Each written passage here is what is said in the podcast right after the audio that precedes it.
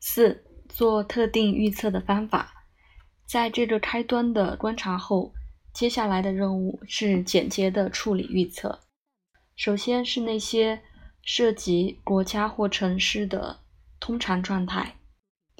询问的方法如下：首先要和绝大多数有利的理由关于这样的事件，依赖于太阳、月亮的结合，在失色的时候、日月食的时候、星体的运动。预测本身一部分是属地的，因此我们必须预见什么国家或城市是有意义的，在各种日月食或星体的偶然状态中。是土星、木星和火星，无论何时它们停止，然后它们就是有意义的。另一个预测的分歧是时间顺序，其中需要被提前告知预兆和它们持续的时间。还有一个部分是一般性的类别，通过这个，我们应该懂得事件的哪个类别是重要的。最终是具体的方面。通过我们将识别事件本身的特性。五、检查受影响的城市。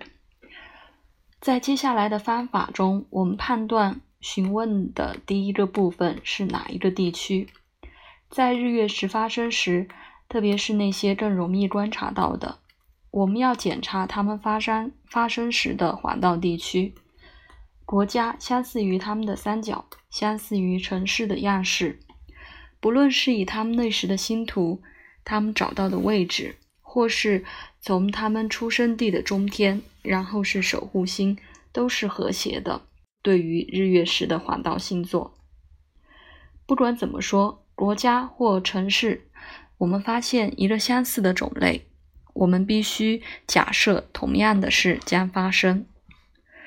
通常来说，对于他们所有，特别是对那些有一个和真实环道星座有关系的日月食，以及那些日月食，它从地球上看是明显的。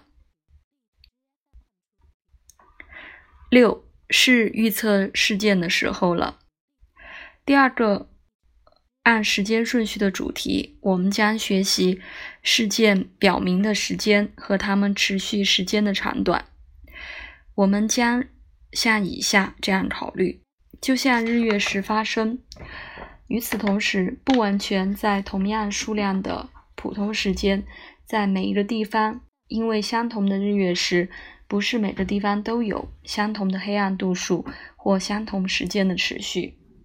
我们首先要在每一个相关的本地人记下日月食的时间，为了极点的海拔中心。如同一个出生地。第二，多少昼夜平分的时间在每次日月食的黑暗的时候持续的时间。当这些数据被观察到，如果它是日食，我们将明白预测事件中持续多少年，就像黑暗的时间。我们发现的，如果是月食，就像很多个月。开始自然和更重要的事件的增加。不管怎样，都从和中心相关的日月食的地方位置被推断出。如果日月食的地方是在东方地平线，这表明预测事件的开端在从日月食发生时间四个月是第一阶段。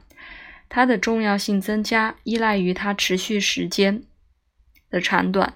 首先是第三个完全的阶段，如果在中天，在中间，在第二个四个月和中间第三个的时间，如果在西边西边地平线，在第三个四个月和最后的第三个月，特别的开端是增加的，在事件中，我们推断来自当时发生的联系。如果它们发生在有意义的地区，或是在同一个度的地区，而且也是从其他星体的运动中来的，如果那些对预测事件有效，或是升起，或是放下，或是固定，或是在傍晚升起，都是在同一时间、同一方面对于环道星座升起的原因。星体当它们升起，或是固定产生，或增加了事件；但当落下的时候，在太阳的光线下，或在傍晚前进，它们便逐渐减弱。